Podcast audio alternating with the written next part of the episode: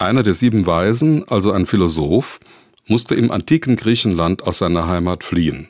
Er nahm nichts mit. Angesprochen, wo denn sein Besitz wäre, gab er die berühmte Antwort, alles, was ich habe, habe ich bei mir. Das sollte heißen, der einzig wichtige Besitz ist das, was ich im Kopf habe, meine Begabung, mein Verstand, meine Erinnerung. Daran musste ich denken, als ich von Leo hörte. Er war Teilnehmer einer Exkursion im freiwilligen ökologischen Jahr des NABU, und zwar außerhalb des Saarlandes.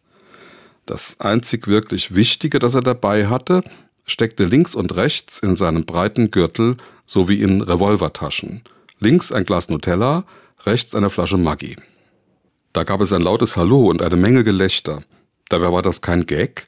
Leo muss tatsächlich gedacht haben, man weiß ja nie. Sicher ist sicher. Und da draußen, da werde ich doch nicht auf die Grundnahrungsmittel verzichten. Vielleicht muss man da von Kräutern und Beeren leben. Es ging dann alles gut. Er kam mit der Nahrung zurecht.